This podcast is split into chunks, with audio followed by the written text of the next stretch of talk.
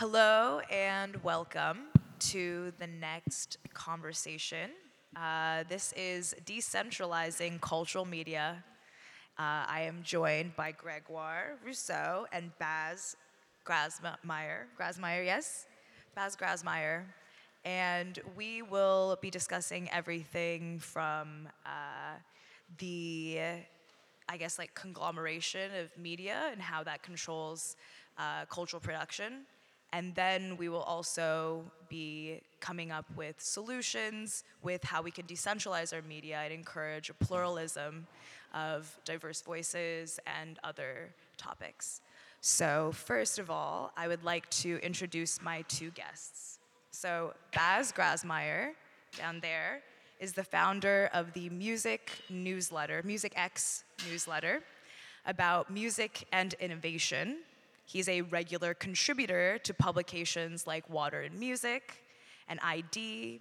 He's a conference speaker and guest lecturer, and in the past, he's led product teams at music streaming services and is currently based in Berlin, where I am based as well. Uh, he is a participant today because of his background in music and innovation, and he's done Web3 workshops at conferences, participated in various Web3 communities like Friends with Benefits and Songcamp, among others. Gregoire Rousseau is an artist and educator based in Helsinki. He is a doctoral candidate at Aalto University with the research Commoning Education, Educating the Commons. His artistic work questions the role of the machine, the algorithm within the digitally controlled society, and the complexity of private interests in relation to public knowledge, to commons within the technological space. He regularly lectures on art within the technological space in universities and art academies, and since 2022, he's worked for uh, Lumbung Radio, an interlocal online community radio which operates as a decentralized network of nodes as part of Documenta 15. And he exhibits regularly both in Finland and internationally. Um, and an introduction of myself. My name is Whitney Wei. I am the editor in chief of Resident Advisor, and I am so honored to invite these two panel speakers with us today. Can we please have a round of applause? Thank you so much both for joining. Okay, so let's dive into it. So, the first question I really have for you, and we're talking about centralized media, which is the current model and the current re- reality that we are part of today. Was there a certain point when you realized that this was flawed and this didn't need to be the model and you wanted to seek alternatives? Bas, perhaps we could start with you.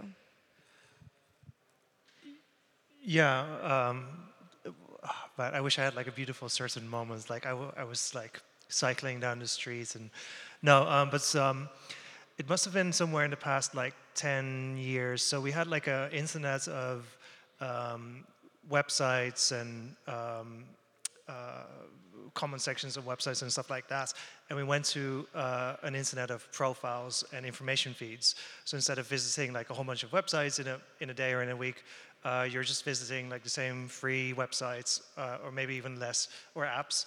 Um, and instead of having your own website that where you that you fully control, you're posting on uh, platforms where you can get your profile shut down or um, you can get it can become harder to reach the same audience that you've always been reaching. Um, and this is something that just like, uh, especially in the pandemic, I guess a lot of uh, artists were very much confronted with, oh, now I don't have like the, the live revenue anymore. Uh, streaming is kind of fucked in a certain way in terms of you don't have um, that direct relation with your listener. Um, you're at the whims of the algorithms, and the same on like social media. So I think for me, um, that landscape that we've ended up in, um, I think is like worth addressing. So I, not not of specific moments, but for me that is like the uh, kind of the figure is like, oh, this is very different from the internet, like even 10 years ago. And what about yourself, Gregoire? I think that uh, as usual, one realized the problematic once confronted to it. And for me, within the practice of Station of Commons, I think that we realized that the difficulties of that once we try to uh, run our own open source uh, stream. You realize the technical difficulties and what and how and why and, and why the problem of centralized network and how they control as uh, Bas described. Once you realize the problematic, once you work with it once you realize that, as Bas uh, mentioned, that if you want to have Instagram or Facebook or YouTube as your platform, then of course you will have tendency to uh, match the, the, platform. And instead of having artistic, artistic work at large, then you do something that matches what is expected to work. So, yes. and, and, I think that that is the main problem, and that yeah, it's a problem, problematic, and that's why we stand for uh, within Station of Commons the reappropriation of technology within the public space, because we think that if we can, uh, as artistic practice, if we can develop open source practice, then we can escape or at least we can try to escape this model that is actually not even a model, it's a funnel. You know, like you have too much. Plus that uh, if one um, I mean, we know the, what a tool is doing, you know. If the more you use the tool, the more you will do what the tool produces. And in terms of artistic expression, this is not what we want. I don't know who is we in that sense, but we have to be reflective on that. So we should, of course, always own our own means of production. I, I think that that's a really important point that you just brought in as an artist, in an artist's perspective, how there is a platform that you essentially perform for so they will extend your work to it, your audience, as opposed to, yeah, seizing the own means of cultural production. And I never really thought about it like that. But I think that that is a really good thing to hook onto um, in my next question before we kind of get into the like innovations of the future. But I think it's important what is not working to go down that route, which you said, which is not working. Like you do not have your own means of cultural production. You are essentially uh, doing things because a certain platform is expecting these things of you. So it's like, is this work your own, or is it, of course, uh, subject to the changes and the influence of a larger platform. So, what is not working right now to go a little bit further into what you were saying? Oh, once more, it's always the same question. For whom it is not working? For some people, it's working extremely well. yes, so it's more like, I mean, on the stage here, we are at the same time audience and producer. So, so maybe we have a bit more like understanding of the full thing.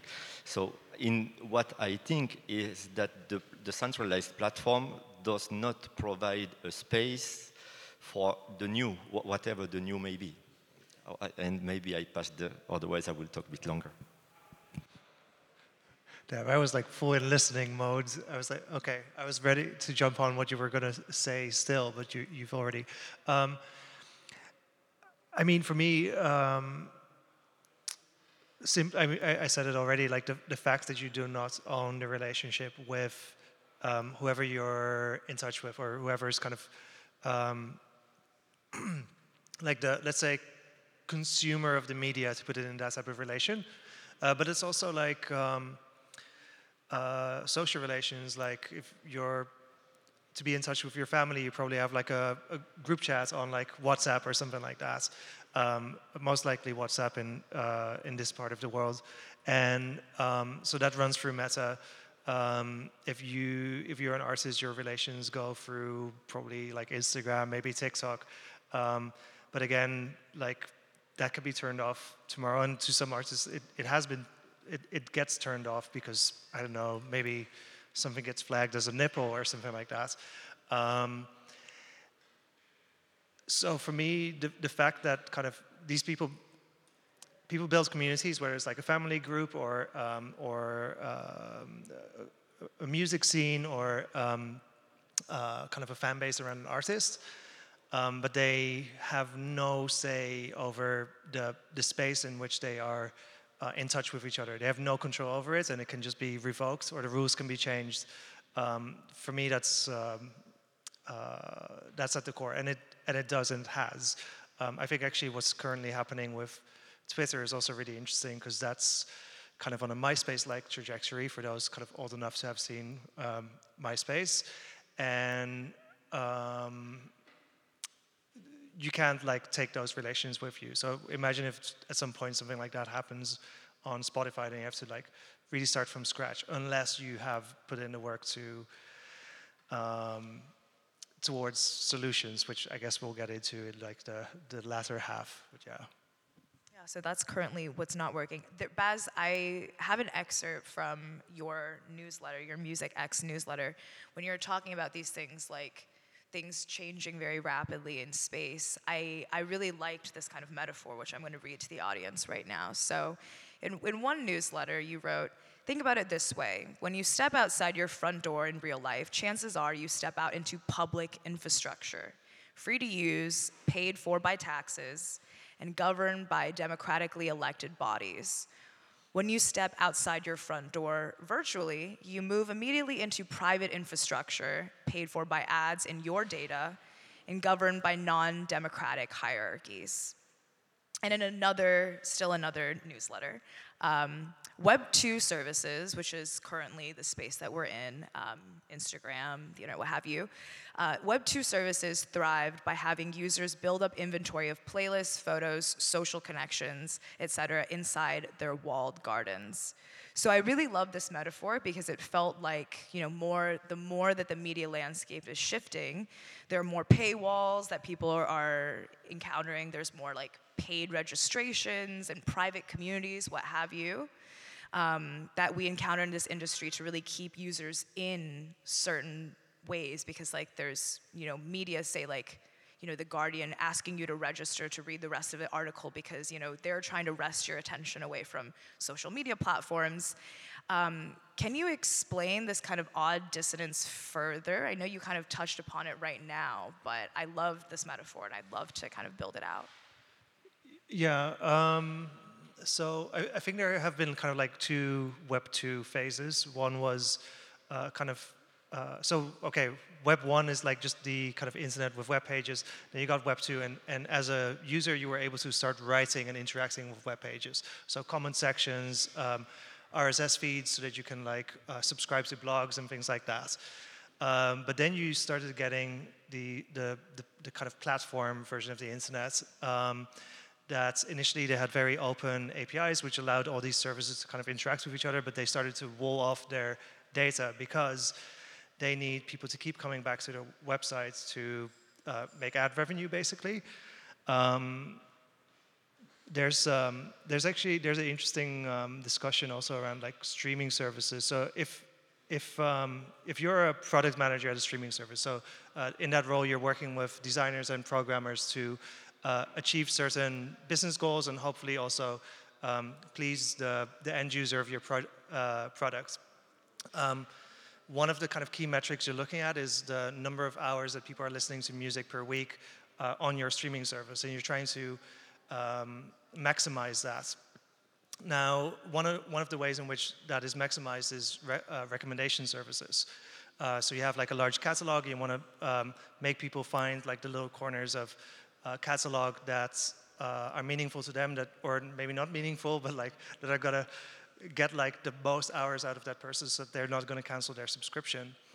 Um, now in recent uh, uh, years there's been a lot of discussion um, don't worry i'll bring it back but like about um, uh, uh, i'm taking a slight detour. Um, uh, about some user-centric royalties. So normally what happens uh, with music streaming royalties, uh, all the money gets put onto uh, a big pile and then it gets like distributed based on the number of plays. But it means that if uh, if um, well, I'm not going to point at any audience members, but if you listen like 100 times to one artist in a month, and you listen, I should say 99, and you listen one time to uh, another artist, um, um, 90% uh, or whatever of your money, like you, your 10 euros and your 10 euros goes in one pile, and um, the biggest portion of that money goes to the artist that he's listened to. So it's not your your subscription money doesn't end up with the artists that you listen to, not 100%. Just in terms of the total number of plays between the two of you. That's how that money gets split. Now, user-centric means um, that if you only listen to one artist, all your money goes to that artist, uh, rather than pooling everything together. And there, there have been services like SoundClouds that are experimenting with that, Deezer also. Um, and then the, the problem you get there, kind of to bring it back to walled gardens and kind of incentives for services, is that as an artist, at that point, you want to make sure that people, when they go to a streaming service, that, that you are as much of the monthly listening allocation of your listeners as possible. So you want to kind of monopolize your fans' time as much as you can because that's kind of the financial incentive. Um, now, and that puts actually things at odds with like streaming services because streaming services they don't care about how much you listen to like one particular artist. They care about the fact that you stick around and you're not going to stick around just by listening to one artist most likely. There's very few listeners that kind of fit that model for whom it's enough. It's going to go for like algorithms and things like that. So the the rule the, the kind of playing field rules are very much set up kind of or like rigs against um, the interests of um, people in their own communities for um, platforms, it's very important that they can spread you over like vast catalogs so that there's always something new to see and, and to do. Um, so and the reason why I wanted to mention that is just to give a bit of an idea of kind of the incentives that these platforms have and how unintentionally, because it's not intentionally at odds. Uh, I, have worked at uh, streaming services, for example, and um, you're absolutely doing it to make a difference for artists and a difference for their fans, but ultimately you're just trying to hold on to subscribers at the end of the month. Yeah. But uh, artists really expect to make money from streaming service? It I depends. Uh, it depends. It depends. I mean, I, I, I, think that most audio artists, I know musicians, they make money by concerts, by by selling merchandising and so on. I think like I, I know friends musicians, they don't make, I mean, they are quite known, but they don't make any money. I mean, they, they, they, make money when, when it's played on radio or when their track is used by TV advertising, but by streaming, they make like nothing. I don't know. I, I've, just for the sake of like sticking to the, to the topic, is like, uh, I'm to say it depends. Um, if you're in a genre where it's really easy to just like constantly pump out new music and hit the algorithms and like get recommended to uh, people, um, get into like certain playlists with new music all the time, then it, it is possible, but it, it's really hard. It's like a hustle. And, uh, yeah, so, but it, it really depends. It is still like a numbers game. Um, mostly, unless you have like a large catalog, it's very hard to um, monetize well on streaming services, I think, as a um, artist or even label. Um, but the other point in that, uh, what we were talking about was like stepping out on public infrastructure that is kind of governed. Uh, when you physically step out into the street, you're stepping out on public infrastructure where you, as a user of that infrastructure, you can vote, you can participate in kind of democratic bodies, neighborhood, I don't know, commissions and stuff like that to decide what that infrastructure is like. And the internet works very differently, except Wikipedia maybe is like a kind of remnant of something that's like commons. But I, I think this is actually where I want to give you the word because you uh, must have a much better understanding of like also digital commons than I do. Yes, Gregoire, please. I was actually going to bring it back to you because you study digital common spaces. And of course, if you have this kind of metaphor of these fenced off gardens, um, how do you interpret Web 2 currently, right now, in the consumption of uh, cultural production? Um, yeah, in your in your field. Uh, yes, of course. I mean, I, I, happen to belong to a generation that enjoyed the Web 1, like when one was making coding HTML and making on web page.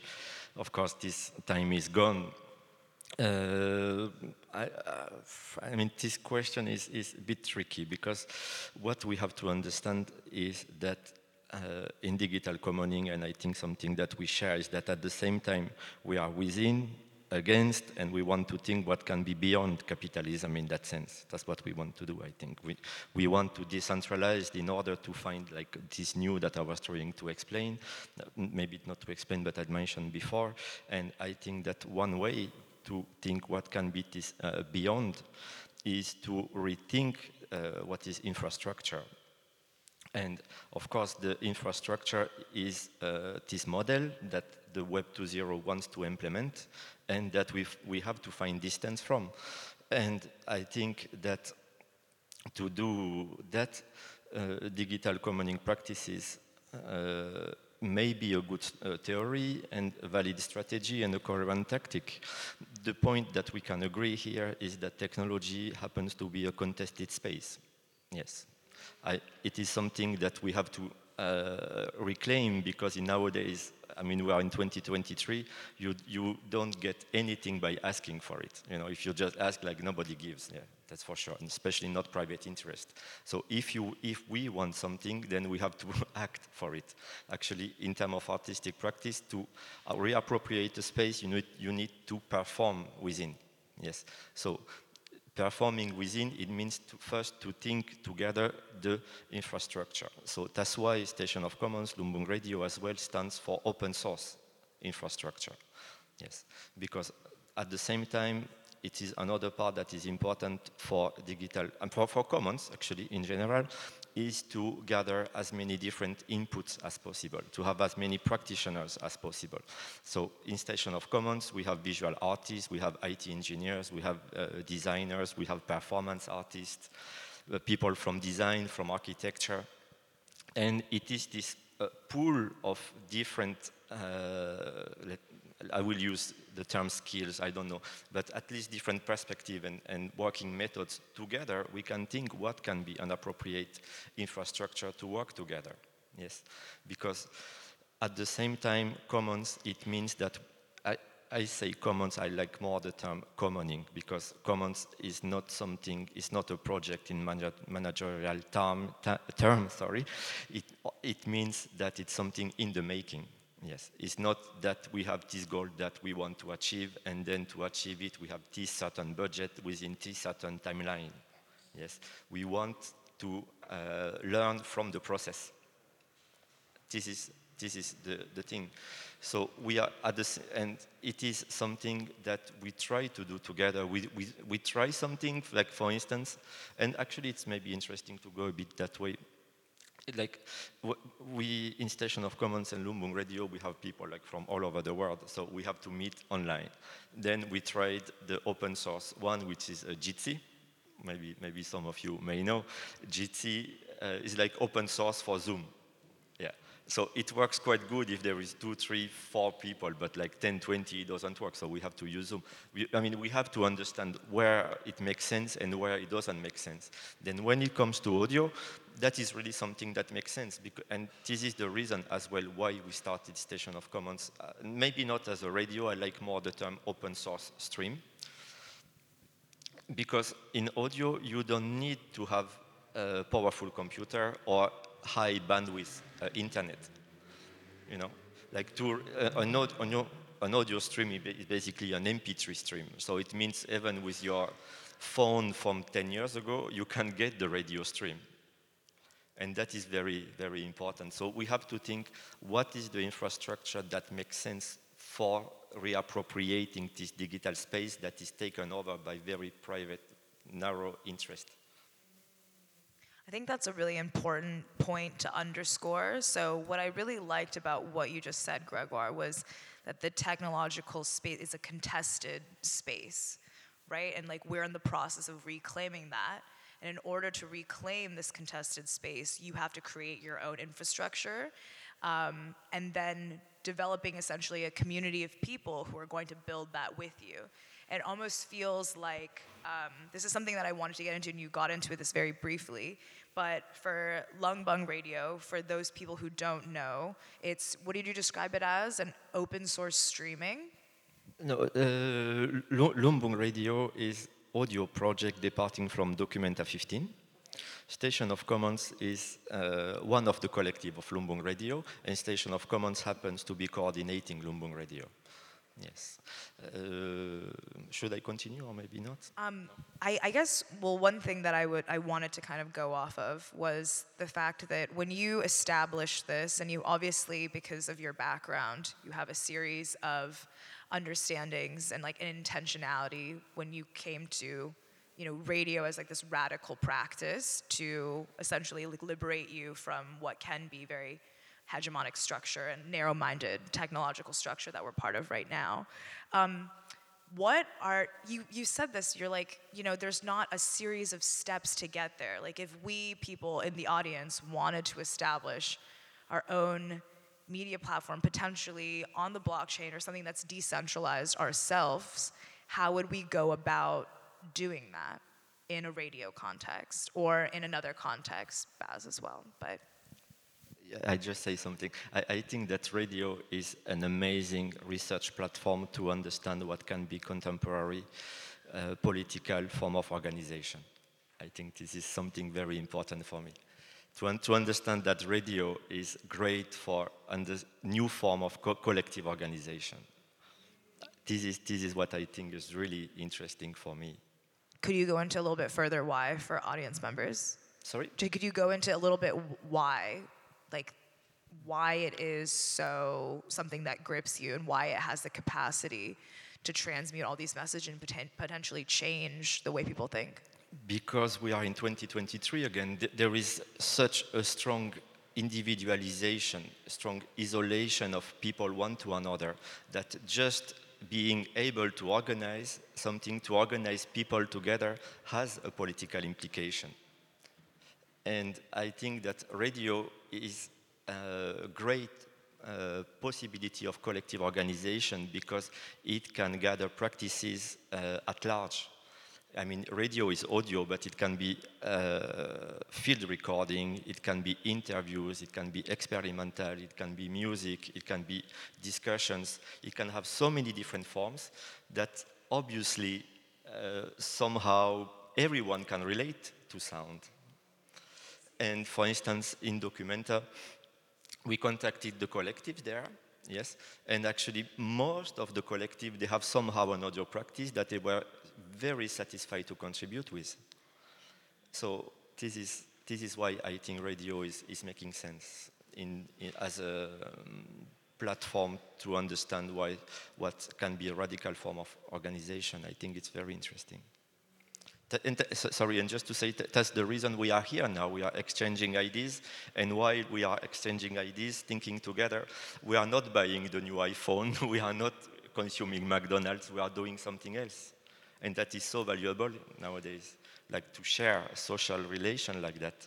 So it's already one way to escape what we don't want. Yes.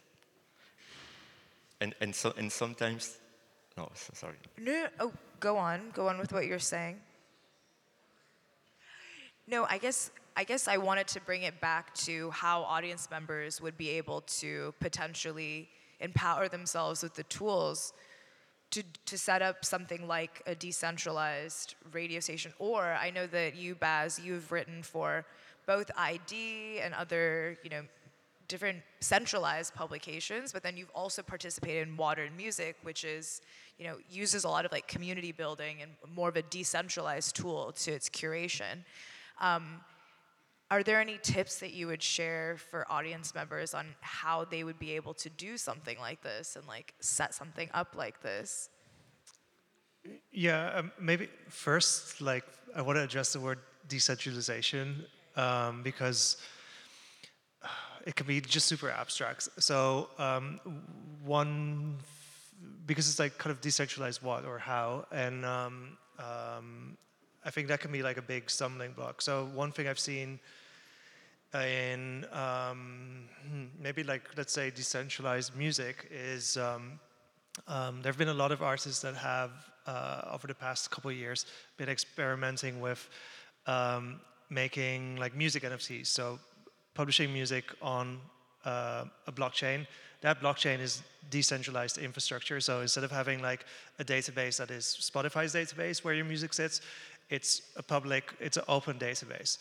Um, now, um, a challenge around that is kind of like business models, but maybe we can get into that a little bit later. Uh, but the important thing is the, the data is open, anyone can interact with it and build on top of it.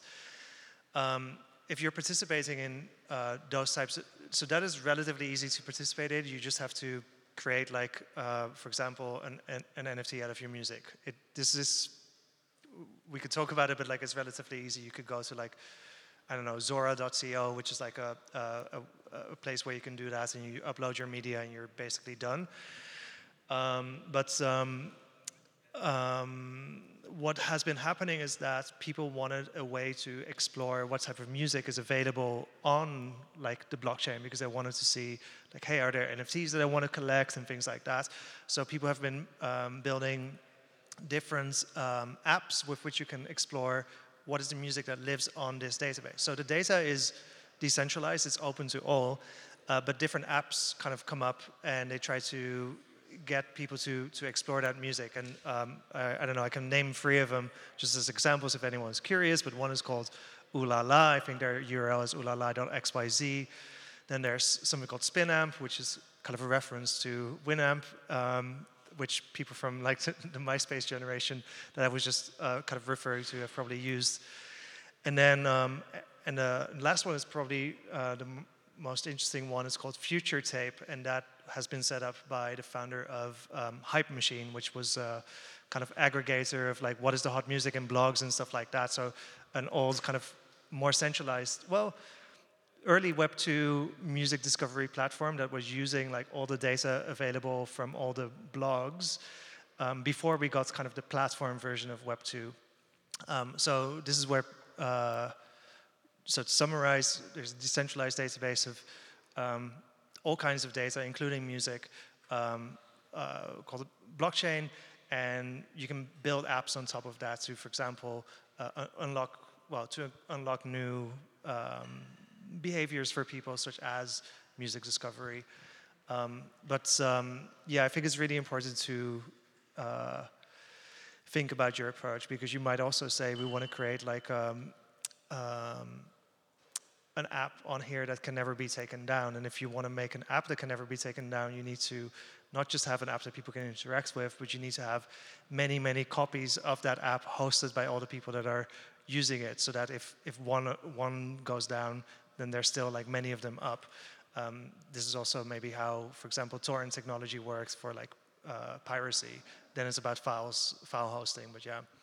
Um, so it's, it's kind of important to uh, consider different approaches to it. But I think for me, at least, the most exciting uh, approach is um, being able to wrestle control of like all kinds of data and social data, uh, cultural data away from the platforms, away from the centralized databases and place it back with in kind of a common space where everyone can interact and build upon that. Um, but it is a different approach, so you have to really take it one step at a time. You're not going to be able to build like a completely new business for yourself like tomorrow. It, it takes experimentation, building community. I think is really important um, in that uh, in those types of spaces. Um, yeah, let me pause there. Um, that's really fascinating, and I think that this idea of community building is essentially the reason why we're all here, and you've you've managed to achieve that with Lumbung Radio as well, um, Grégoire. Excuse me. Um, and obviously, you're saying that there's a lot of experimentation that needs to be had. It's not going to start tomorrow because you know even though there's all these there's all these layers to strip back when it comes to when um, essentially being contained in these like various uh, platform spaces. When you were in the process of building your radio, um, I don't think we quite answered this question, but how did you how did you initially start? You said that you had a community of like visual artists, writers, intellectuals, what have you. Um, but then yeah, how did that build? How did that grow? And how did you make sure that the quality of the radio was still at the very top, even though there's such a strong community of like contributors that um, can potentially uh, add on to this platform? Because I, I guess it's like the question of like quality control as well. So in I, in the blockchain, people would be able to like create their own um, entries onto like a ledger, but then how do you make sure that the quality is still on top? How do you make sure that, you know, fact checking and there's a lack of like misinformation that spreads what are what are the ways that we can uh, make sure that the product that gets out to the consumer is is the best as possible. Okay. Uh, I, so you ask at the same time how Lumbung, how, Lumbung Radio. First, you set it up, and then how do you make sure that the quality is on top? Thank Those you. are the two questions. Yeah, thank you. So I, I think that the first part relates a bit to the sustainability of the Lumbung radio. Station of Commons, like very short, it started uh, because we, we had in mind to make it to happen, but it was supposed to happen in June 2020. But then, of course, in beginning of 2020, COVID happened and everything got postponed and got cancelled. So we had to decide what do we do? Either we wait for COVID to stop, either we make it to happen now. Yes, and make it to happen now. It means that we we didn't have any budget, but we had time and energy. So within two weeks, we, we managed to design the website, to implement the audio server, and then to get uh, people to come to play and, and, and then stream it. Then little by little we build the community and then we uh, improve, understood uh, what could be a better digital infrastructure. Regarding Lumbung Radio, which is slightly different because this work happened during Documenta and we had some budget from Documenta to make it to happen. As you may know or not, the the, one of the creating concept of Documenta was Lumbung. So it means that in the first place, the budget model was that all the grants, all the money, all the fundings would go to a same pot, and then this pot would be decided collectively which group would have what. Yes, that's why so many foundations could not give money to Documenta because they didn't accept to give money without the receipts. Yes. Okay. Which is different model, which is different economical model. Yes. But toward the end of Documenta, and when we talk about economic model, I think it's important to address that too. Then transparency and trust are very important. Yes. And try, I will make it very short. Then the goal of Lumbung Radio is to be autonomous uh, in terms of grants. At the time we speak, we have a, a reasonable grant from Finland that makes us safe for three years. But we want, um, it's not only we want, we are, uh, at the same time is the research and at the same time its economic model is how, and artistic as well, is how digital practice can translate into the physical space. Because we have online practice, open source practice, but how does this find form you know, back again to the physical space, being a gallery, being something else. That is very important. So in that sense, the first uh, media, the, the, first translation, let's say, transformation even, would be a publication. It's a publication that will be co-published with uh, Miss Read, the Berlin Art Book Fair. If you live in Berlin, maybe you know. It was in HKW two weeks ago. So we will co-publish that. So we will co-publish, so it means that we will sell, and it means that there will be some income that will sustain Lumbung Radio. At the same time, we make this, this kind of uh, bags as well. Those are very nice and very cheap if you want to buy. So we are, we are trying to as well find our own economic model. That's, that's what we do. And then the second question in terms of quality control yeah.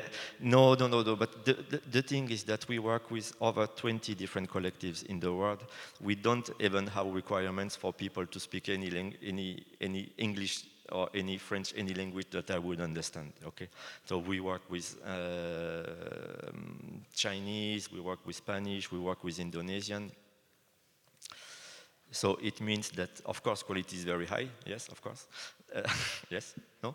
No, but I, I, guess it's like this is a, a, general question. So, okay, if you think about if you're on um, maybe not necessarily like radio, but if you're like on a media platform or something like that, there's like this whole idea that every media platform has to have like one voice. It's on brand. There's like a specific tone that kind of washes over maybe like a specific magazine, what have you, you know, resident advisor, what have you. Um, and then once you're, if you have a you know something that's on the blockchain where everyone can contribute like these essentially like these nodes how do you how do you make sure that the things that they're publishing and contributing are not going to violate certain like hate, hate speech standards or spread information or something like that um, is this something that you would know about Bas um, well so that's interesting i first want to kind of use an example that's going to be familiar for everyone here probably which is um, ted's like the ted talks um, because they kind of decentralized a little bit through like TEDx, where you have like loads of like TEDx events. And if you're organizing TEDx, you're going to have like kind of um, playbooks and stuff like that, how to do that. Um, so you're already going to have like a lot of insights in like how, how to organize such an event. I don't know exactly how, how they get put on, but I think the important thing is um, you can create kind of aspirational incentives for people to strive for a certain um, quality level. So, like, kind of in a way, more more or less, anyone can set up like a TEDx event.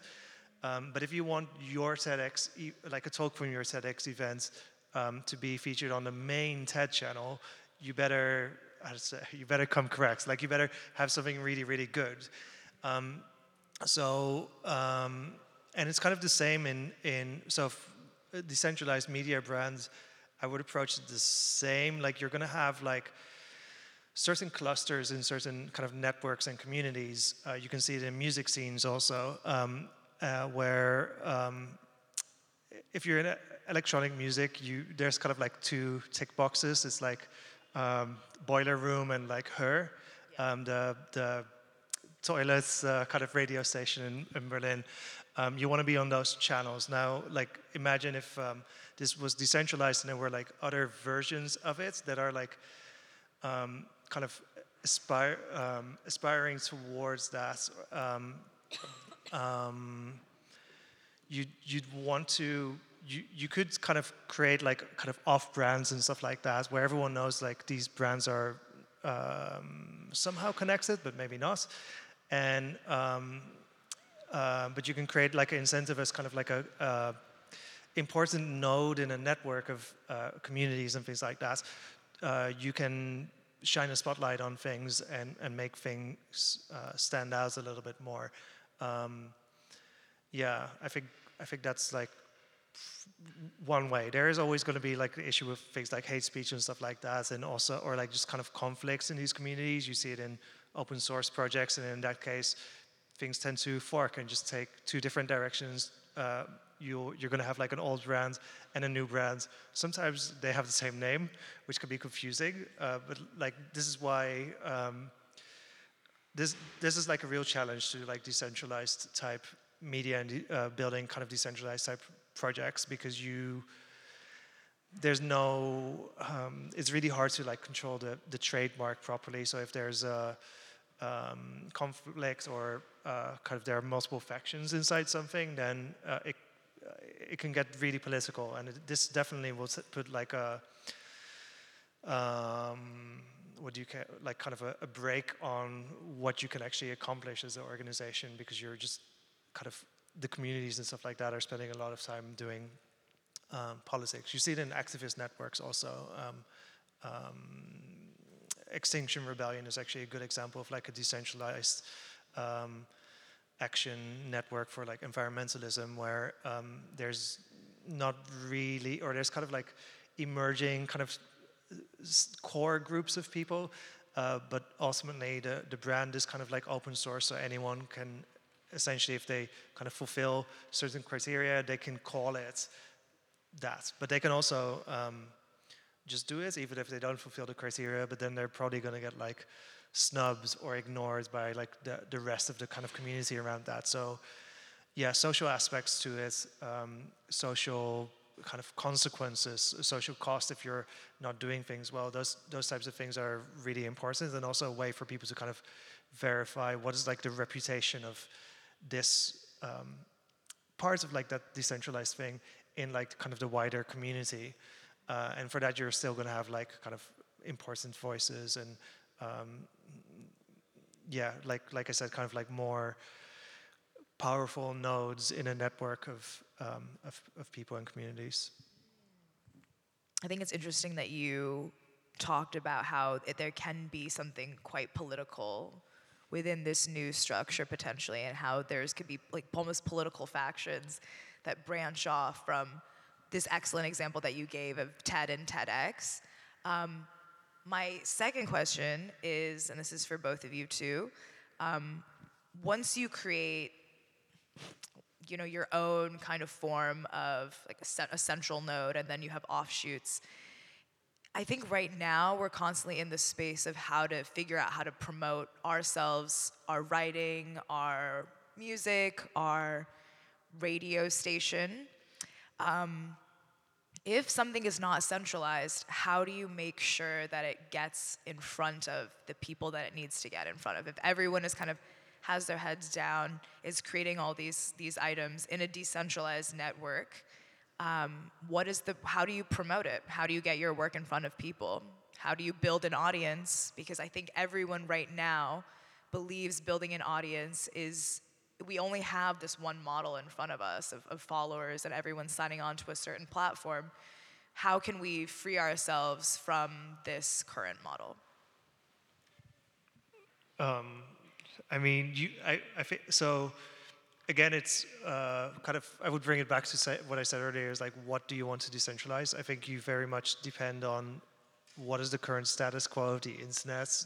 Um, so I would say if you're going to build an audience, like you can lean into open source groups and kind of open source social tools and stuff like that, but you're going to have like a really limited pool of people. So I would absolutely still use kind of the more centralized social media and things like that. But what I would at the same time do, um, and this is something I've been telling artists for like I don't know a decade or like whatever was like the first time I like was invited on stage somewhere. It's like collect email addresses because if everything goes wrong you can still get in touch with people. If even if like mailchimp goes away or like gmail goes away you can still get in touch with pe- well with people if you have their email address. Maybe not if maybe not the, if if they have just a Gmail address. Um, but yeah, I think email is so important um, um, because kind of inboxes don't really change as much as social media. So I think uh, go where people are, but then make sure that you have uh, a way beyond kind of the centralized platforms, which is basically just uh, email and maybe like phone numbers um, to be able to get in touch with people. Um, so we're in our last couple of minutes, and I want to talk about something more just raise up and be a little bit more o- overlooking some of the topics that we talked about today. Um, so, decentralization as a cultural force. So, Grégoire, you discussed digital commoning practice and technology as an emancipatory force. It feels political and progressive on what has become a very I guess, quite existential uh, question of the way that we move throughout our current reality and the information and the cultural products that we consume. So, either of you, but of course, starting with you, Grégoire, um, do you view this movement towards decentralization and all, the, all the projects that you've been a part of as a type of revolution? that is a good question. Is it, is it a revolution? Uh, more seriously, it relates to what I said before. I, I, really think that radio is a political form of organization. So in that sense, yes, we have some uh, I, some uh, way of organizing that may be different. I don't know if that is if that will lead to revolution. Maybe yes, after all. The the what at least we can say that we stand against is uh, trying to fight the extractivism that is happening in the industry in that sense, and we have different, um, let's say, strategy. One of them is that any collective active in the Lumbung Radio, in this collective of collective, can claim the name Lumbung Radio. So it means that every time one of us is having an event, then it is Lumbung Radio event. So in that sense, we can multiply the forces. And the other, some, the other, the other what, what comes to mind is that when we collectivize the resource in like every in the sense that we have our own cloud of course like open source cloud that can be used by anyone in the collective. And then for instance this morning i had a presentation then this presentation will go to the cloud so it means any member of lumbung radio will have access to it and then reuse it for their own purpose because sometimes in radio or in audio practices, people are not so easy or comfortable with writing for, written form. And sometimes when writing application or writing to other people to communicate, you need to have those one, two, three, four uh, pages, A4, written using the good vocabulary, the good terms that are matching what is expected, but as part of the game, then those, those documents are ready. So we, so we try to have this different way of organizing resources at large because resources, of course, it's money, but it, at the same time, it can be uh, time, it can be energy, it can be care. It's something that is very important for us. The way we relate one to another. When we have, uh, we have very regular meetings, that's one way to organize. We try to say always that personal is part of professional you know, that is good if everyone in the group, in, among the participants, can tell about what's happening in their life.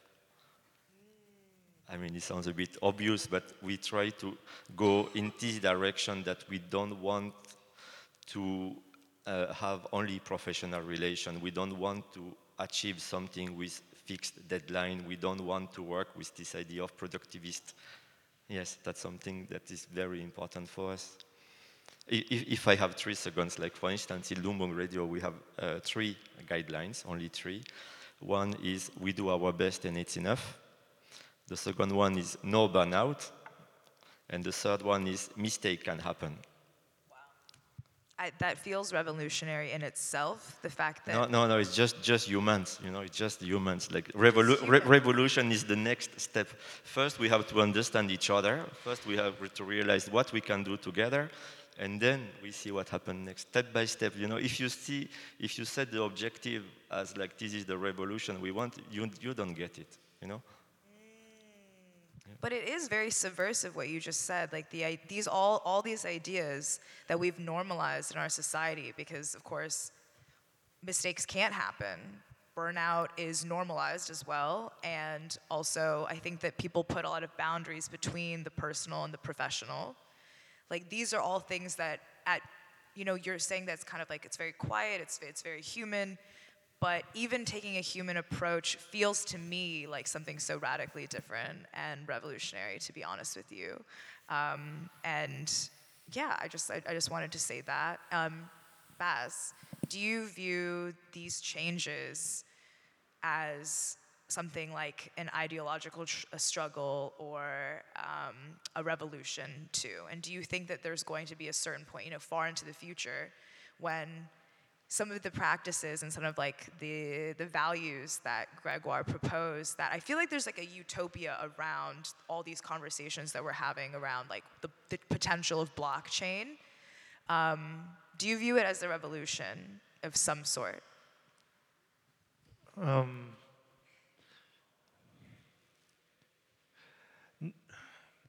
No, I, I, not necessarily, because I think it fits into like a, a kind of wider kind of zeitgeist where um, kind of like blockchain came up or like through Bitcoin.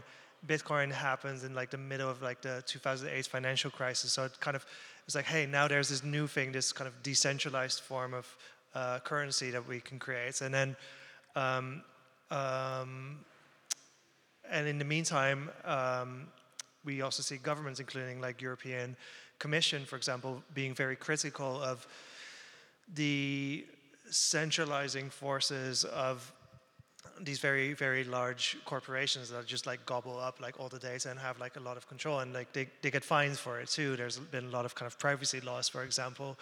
Um, so i don't know if it's like revolution because i think it, it's a quite similar process to like just how we got here in the first place. So if we don't want to call um, anything kind of in the internet in the past, a revolution, and I don't know if we can talk about it now. I just think we're turning another leaf, uh, kind of in. Oh, I, was just point, I was just pointing uh, because it was an interesting point. Sorry. I think it's. Um, um,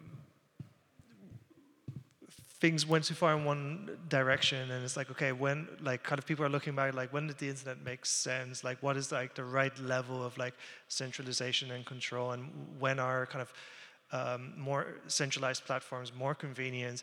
It's like okay let's like try to build ways to um, achieve that. And i think the really hard part is financial incentives. Um, um for example when i was saying about like okay you have your music in this open database um, and like people can build apps on that for music discovery. It's like well that's great but like uh, at least on spotify i get like tiny tiny amounts of money when, when someone listens to it. Uh, what about kind of on a blockchain? So the, these are things that um, uh, need to be addressed and like in, in the case of most blockchains they do address that in some ways but also it, a little bit with kind of it, it's, it's being figured out. Like one of the um, assumptions there is like if a lot of people listen to something, then the original work is going to be more valuable. So if you can sh- say like, oh, I own like a, one of very few copies of this, then that's how like value is going to kind of accrue f- towards the creator. But like mm, right now, doesn't look like that's kind of manifesting exactly that, that way, or at least not for everyone. Um, so there's just a lot to like figure out still, and this is why I wouldn't kind of necessarily refer to it as uh, um, revolution. But you can definitely come into it with like a revolutionary spirit and have a lot of fun. Yeah. Grégoire, you you raised your hand very briefly. Were you going to say something? Yes, at some point you mentioned uh, ideological struggle an yes. ideological struggle. Yes, and, and that is very tricky because and dangerous because ideology most of the time is means of domination. Ideology is, the, is what you use to say, I know better, and then you control people. So ideology is usually means of domination. So, and struggle, struggle is, is, is different. Um, are there any, so we're in the last five minutes, are there any last comments that you two have before we direct questions and invite audience members to ask questions for the two of you? I think that when it comes to technology, it's very important as well to not use technology as a black curtain. excuse me? Black, black curtain. Because the idea of commoning practices is that there should be new people coming with new inputs, new practices, new values, new perspective, yes. But then we run in the digital space, in the technological space. So it means that there are softwares, there are servers, there are technological terms which may be difficult to uh, apprehend and to understand.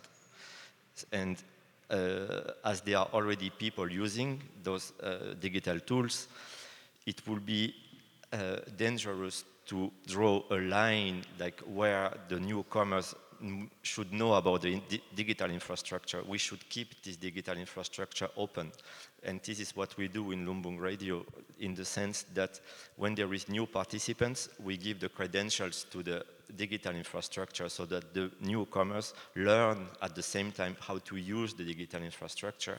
And at the same time, if they happen that they want to develop their own radio station, then they know already which software to use, they know already how to start and this is the most important thing. And this as well would be means of domination. We want, in this digital com commoning, the empowerment of the user is very important because we don't consider Station of Commons or Lumbung Radio to be any center of anything. It's decentralized. So it means that newcomers, maybe someone, a musician or someone who has a podcast, then maybe need at some point a media to promote it and to distribute it and communication. But maybe at some point this person will meet another person that will meet another person and they decide to have a collective and at some point they have enough material to be their own radio station. So if they know already the possibility, they can think about it. If you, if you cannot think, of, if you don't know the possible, you cannot envision it. That is very important, I wanted to say. That's an excellent last point. Thank you so much, Grégoire and Bas, for painting a new picture of what the possibilities are, and potentially, hopefully, you'll walk away with a new vision uh, on what you want to achieve. Yes, please. Thank you. Um, I'm not sure. Um, extractivism, what is it exactly? extractivism. Sorry. Extractivism. Uh, let's say for, I would say that what would be uh, um, good good reference is, for instance, when the uh, product, no, wh- when the software is for free, you are the product. It means that you use Zoom, for instance. It, I mean, at some point it's for free, but then a lot of data are sh- shared there. And then what happens to those data? They are, they are extracted. The same for Google uh, Gmail. You, you send those emails, but we know now that most of them were used to know actually which commercial you, you will have next time. So all that is part. And I mean, th- there are other forms of extractivism, but this one is, if you want to grasp, maybe the best I start is that. There, there, there are many other forms of extractivism. For instance, when, when you have an association and then you have someone, uh, a trainee, for instance, and then you, you, the trainee said, maybe I should get some money, and then you tell the person, but that will look good on your CV, and then you work for free. This is another form of social extractivism. There's a really good writer called uh, Ben Thompson. He's like a business writer. He writes a lot about um, aggregation, and that's essentially what like things like Amazon and Facebook and things like that are doing. They're collecting like loads of tiny, tiny bits of information, which uh, by themselves are kind of worthless, but together aggregated, um, they manage to create like value out of that. Um, yeah, Ben Thompson is his name um, very like insightful person about kind of uh, existing landscapes, uh, digital landscape. Yes, in the back, please. Yeah, thank you. Um, very interesting thoughts. Thank you. Uh, I would have two questions to you. The first is uh, I understood that that lots of things could be decentralized and, and reclaimed. So I would wonder what you think from the use case point of view. So what would you know be good for humanity? So what would be, in your opinion, the object or a good good examples of objects of decentralization? So what should be decentralized? Because I understand that audio storage could be decentralized. Uh, the programming of a radio or of any me- medium could be decentralized. So many things could be decentralized uh, because we have tools like blockchain and other tools like new structures. But if you, so what would be your pick? What should be decentralized first? So that's the first question. Second question, so do you think our approach should be a technical one or a cultural one for the decentralization? Because I, understand the power of blockchain in a technology point of view. It's a wonderful algorithm. But I sometimes I feel like that projects only do blockchain for the sake of blockchain so that they can say that we do blockchain because it's a hard thing to do or now it's not but in the beginning it was like a cool thing to do but sometimes you know we can do you know just using you know common sense or straightforward like actions and do centraliz- decentralizations. For example i don't know we have this meta you know services like IG and Facebook and we can just decide not to use them and, and use other forms instead. So we are not forced to to, to, to, to use them and we can you can make our contributions easy contributions to decentralization. That would be a cultural tool. So the second question again is whether you think we need here technical or cultural approaches more. I think, uh, like for the for the first question, like kind of my my topic or like the one I care about a lot is um, personally I dislike that like uh, this extremely vast amount of our collective culture, musical culture, is owned by just free corporations. Um, now you can't address that just with blockchain. I think that's a, it's a cultural question. Uh, it might even be like a political question, things like that. Um, so so that kind of gets to the second figure. Personally, I don't believe in um, you often have like kind of technology looking for a problem. Blockchain had this problem uh, for a long time. I've been part of a lot of kind of futile discussions of how the music industry could use blockchain, like over the past uh, eight years or so. Um, so definitely, like cult- culture, uh, in my opinion, comes first, but like technology enables stuff. But I'm really curious about your uh, perspective there. I will reply according to what I understand, and sometimes I hear what I want to understand, so that will be the reply I will provide. Uh, the, the, first question was what, what should be decentralized? Yes. So the I, I, think that to understand that we have to take one step uh, back to understand that if it is centralized, then it is uh, a structure which has a center, and this center is where the decisions are taken, basically. Because that is, in network, there are not 300 different topology of organizing, yes, basically, no? Like, yes. So it means that there is a kind of hierarchy in the decision process and in the governance. And this decision process will uh, affect resources Yes, resources being what I tried to mention earlier, money, time, energy, care, and so on. So the, the why, I mean, what should be decentralized is do we want to operate within a vertical uh, mode of operation or something horizontal? Yes. I think that the struggle should be vertical and the cooperation horizontal. So it means that if we want to think revolution or if we want to think political, we should not have horizontal fight but vertical fight. And I think that decentralization is one way already to understand the horizontality in political sense. This is what this, this would be my, my answer.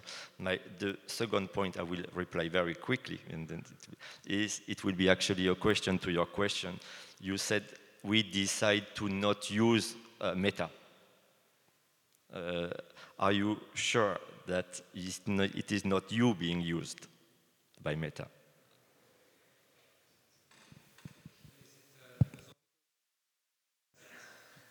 It's an open discussion.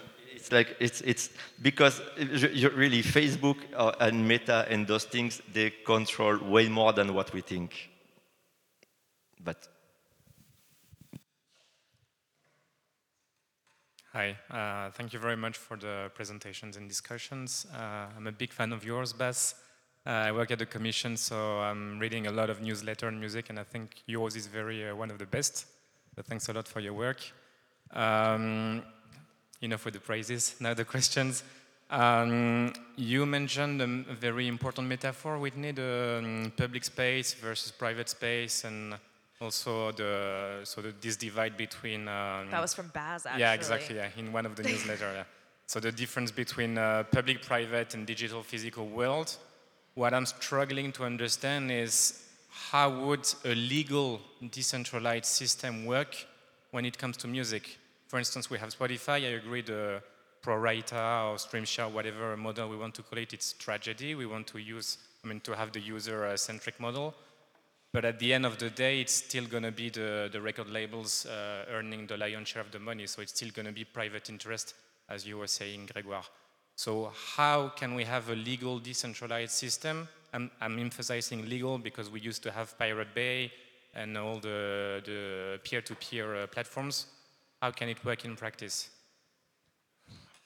I mean, um, one, it's like, it's practically impossible to currently legal like it, it's really hard to do it legally because um, um, the kind of system around like copyrights and also like publishing rights and um, mechanical royalties and things like that has been set up around um, well has been inherited by the digital landscape and been adjusted for the digital landscape based on what was there before for like kind of CD landscape. Um, and those things were lobbied for by like the record labels who were producing like physical records um, owning like the distribution um, uh, uh, channels essentially for that. Um, and that's what all of this is kind of based on, a very kind of channel-like approach uh, of things. Um, I would say those laws and legal frameworks they hold back innovation. Um, typically, if you're like, okay, this is speak to a lawyer. Uh, uh, like, forget what I'm about to say. Um, this is not legal advice, but like, typically, when you're like um, a young startup and you want to do something with music, uh, you go speak with a lawyer that kind of knows the industry quite well and has like good relations. They're probably going to tell you like, don't ask for permission, just like go do stuff, and then um, because you're not going to have money, so nobody's really going to care about you. Um, when you start having traction, then you have to go sit down with everyone, etc. Uh, and then you can go figure out like the legal aspects. Um, so that's like one thing, kind of to which has allowed for innovation to occur. Actually, uh, TikTok back when it was Musical.ly um, did it that way. Um, I don't know if that's like it's not necessarily the most ethical way, but it's also um, kind of the only way you might have. I think um, um,